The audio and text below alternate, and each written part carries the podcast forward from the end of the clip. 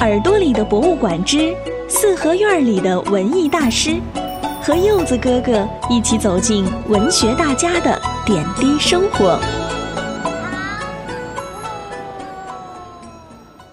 亲爱的大朋友、小朋友们，大家好，欢迎收听《耳朵里的博物馆》，我是柚子哥哥。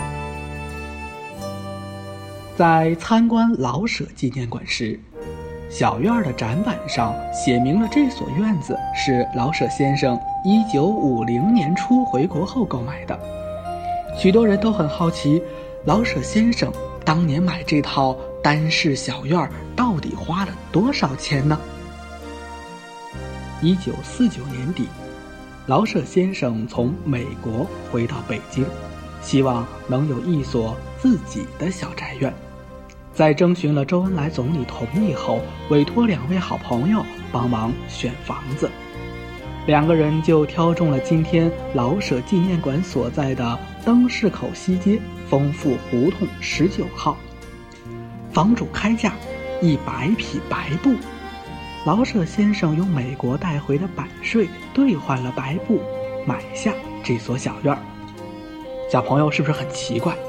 为什么不直接用钱买，而是要用白布换呢？这是因为，建国初期北京的物价经常会有波动，用金钱贸易一不小心就会亏本儿，而布匹是老百姓日常经常用到的物品，相对比较保值，所以充当了临时货币的角色。那么。一百匹白布在当时又是多少钱呢？老舍先生一九五零年的日记里有两则记录给了我们留下了线索。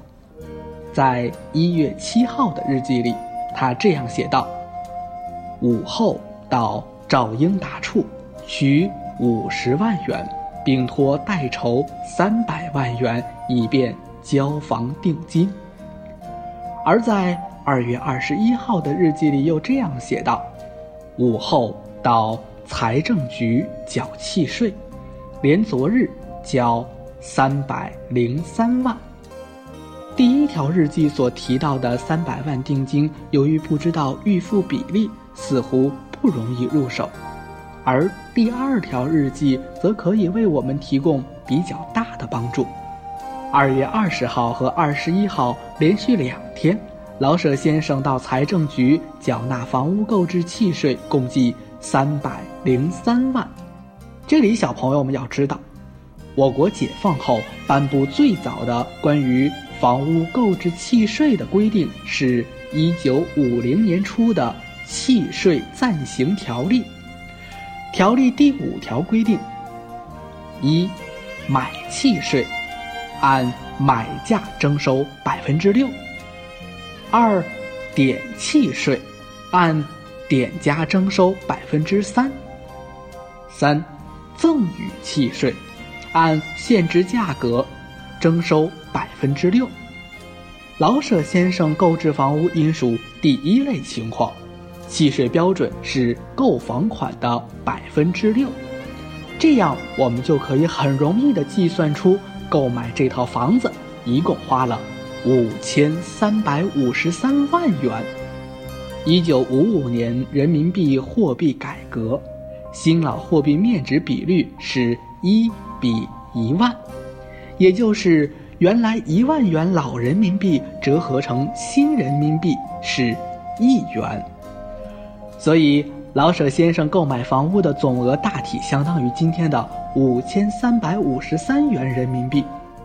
这个价格对于今天的物价水平和消费水平而言是相当低廉的，但是在那个时候还是相当昂贵的。建国之初，大量外来人口涌入城市，造成了相对严重的住房困难。一九四九年，北平以继承祖产为主的私房占多数。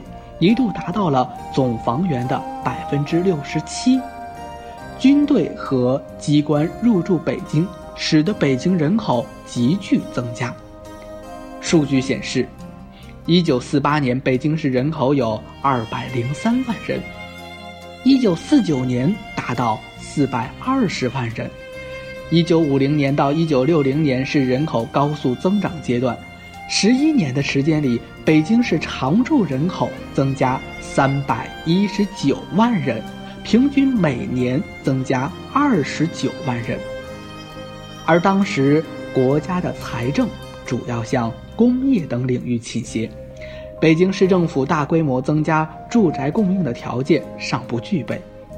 如此看来，老舍先生购买单室小院所花的五千三百五十三万元金额，在当时可不是一笔小的数目。从一九五零年老舍先生的日记里可以知道，当时他的稿费平均每篇大约是八万元。如果单纯用稿费来支付房款的话，那他要连续写六百篇以上的文章才能买得起房。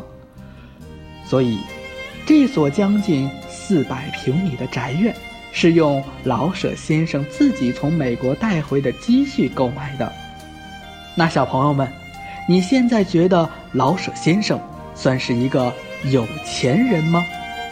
我想啊，他应该不算。他只是力所能及的买了一所足够一家人居住的平民化的普通的小院子，凸显了一位平民作家的真实本色。那么，他的院子到底有多大呢？这就要小朋友你亲自去看一看了。